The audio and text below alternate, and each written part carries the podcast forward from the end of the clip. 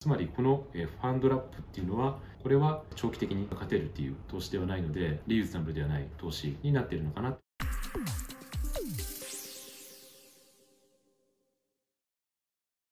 皆さんこんにちは。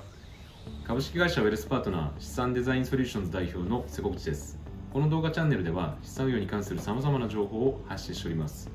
今回の動画テーマはファンドラップで資産運用するくらいならサランラップにお金を積んでおいた方がマシというテーマでお話をさせていただきます。皆さんはファンドラップという言葉を聞いたことがあるでしょうか？対面の証券会社で口座をお持ちの方であれば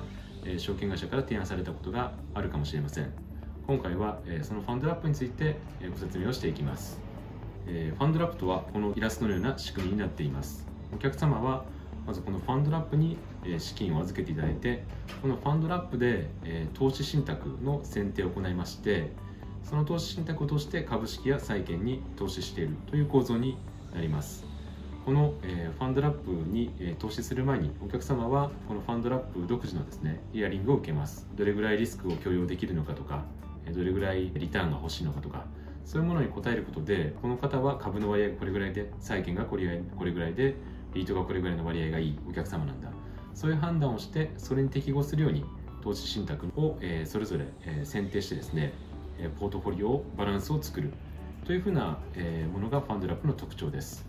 そして、えお客様のメリットとしては、えご自身で株を売買する必要がなくて株が増えすぎたと思えば減らして債券を増やしたり債券が増えすぎたと思えば減らしてリートを増やしたりそういうリバランスを自動でやってくれるっていうところがこのラップのメリットだと思います。ではなぜこのファンドラップっていうのが、え、投資効率が、え、悪いというふうに言えるのかというと、え、この年間のコストのところを見てください。このファンドラップ自体にかかる年間のコストというのはその証券会社が使っているラップによって、え異なるのですが大体1から2%というふうに言われています。それプラスファンドラップから投資する投資先の投資信託の年間コストが大体0.5%から1%です。これを合わせると合計の年間コストというのはお客様が預けた残高の1.5%から3%になります。これは株式に投資しているのであれば年間のパフォーマンスは5%とか10%になることが多いので十分にコストを回収することができるレベルなのですが実はま債券であったり、まあ、リートのように利回りがま4%とか5%え、債券であれば、1%とかですね 0. 何パーセントそういう世界の、利回り型の商品だと実はこの年間のコストを、回収できないという、ことが多くなっている、状況になっています、私たちが最近ファンドラップに投資しているお客様の投資先であったりを分析させていただいたんですが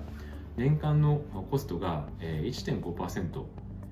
かかっているにもかかわらず中身の債券のファンドに関して債券の運用の部分に関しては利回りが、えー、プラス0.1%で運用されているという状況でした。つまりこの、えー、ファンドラップっていうのは、えー、マイナス1.4%の利回りの、えー、債券に投資しているという形になりましたのでこれは、えー、長期的に、えー、なかなか勝てるっていう投資ではないのでリユーズナブルではない投資になっているのかなと思います。こういった高コストのファンドラップしかも債券型であったりにま、投資を、ま、するのであれば、ま、おそらく減っていくであろうということは、ま、見えていますので、ま、それであれば、まあ、せめて減らない、まあ、こうサランラップにお金を包んでおいた方がまだマシなのではないかなというふうに、えー、真剣に思います。はい、そういったところで今回は、えー、ファンドラップで資産運用するくらいならサランラップにお金を包んでおいた方がマシというテーマで、え、お話をさせていただきました。今回の動画が参考になったという方、ぜひ高評価、チャンネル登録をよろしくお願いします。